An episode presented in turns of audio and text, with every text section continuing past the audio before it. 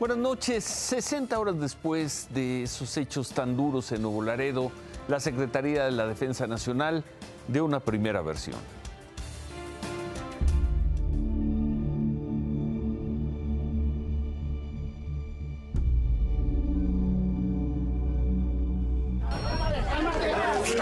¡Cálmate, compadre!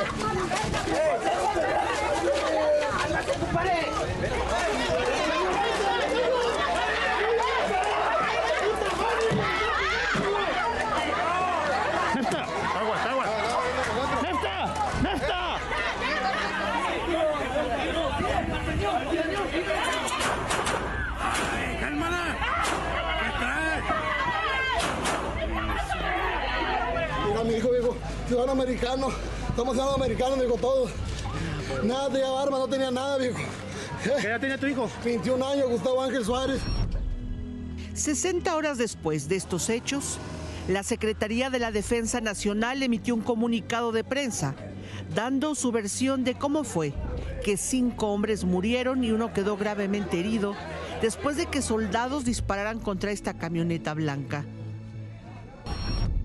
Dice el comunicado que aproximadamente a las 4.50 de la mañana del domingo, personal militar realizaba reconocimientos en el área urbana de Nuevo Laredo, cuando oyeron disparos de armas de fuego, poniéndose en alerta, avanzando hacia donde se escucharon. Posteriormente, observaron la camioneta pick-up con siete hombres a bordo, quienes se trasladaban a exceso de velocidad con las luces apagadas y sin placas.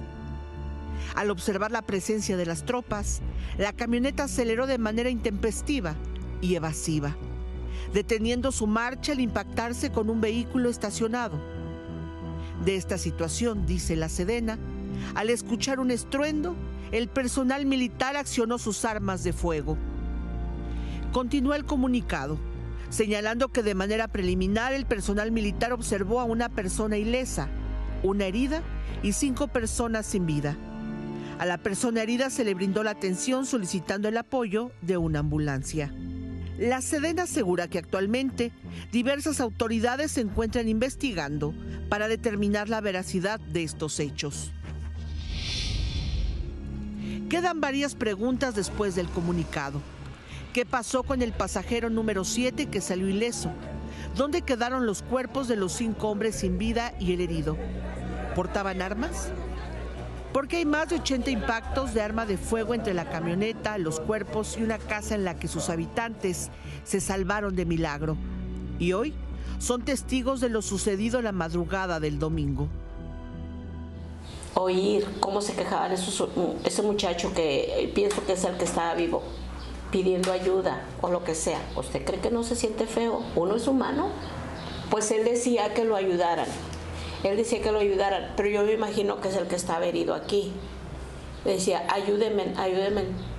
Abajo usted escuchaba que estaban con vida. Ese, ese nada más. Ese escuché yo, bueno, eran dos porque estaba otro en la camioneta que también se quejaba.